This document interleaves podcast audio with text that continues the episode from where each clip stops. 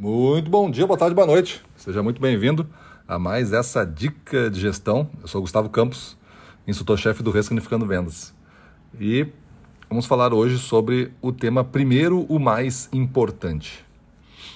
E uma, um lembrete, né? Lembra que na próxima segunda agora a gente vai fazer uma aula de apresentação da nossa nosso encontro de líderes, né? Encontro de gestores comerciais.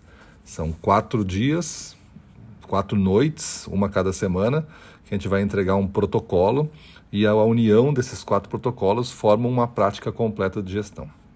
Então não deixe de participar do encontro de gestores.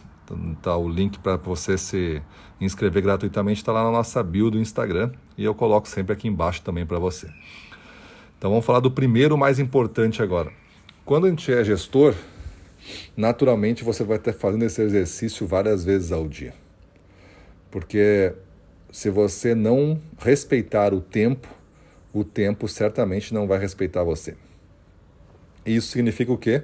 Você vai deixar várias coisas de fora da linha da conclusão todo dia, e muitas dessas coisas podem ser prioridades que, se você não fizer, vão virar urgências, e se você não fizer, vão virar prejuízos e vão se acumular até que você seja rotulado como uma pessoa de um gestor de baixa performance, seja rotulado pelas pessoas como algo, alguém não confiável, porque promete e não faz.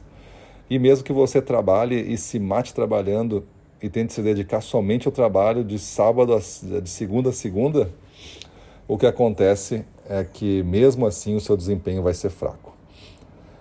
Uma falta de técnica na organização das atividades e definição de prioridades no dia, aquelas que mais te levam próximo aos objetivos, vai ser muito danoso para o teu avanço. Então, primeiro, o mais importante é você saber relacionar de tudo que você tem que fazer hoje, onde você coloca e em que momento da sua energia do dia você coloca essa atividade, sabendo que pelo menos estas eu tenho que fazer hoje, porque essas são as que mais me levam longe dentro do meu do minha jornada em rumo aos meus objetivos definidos.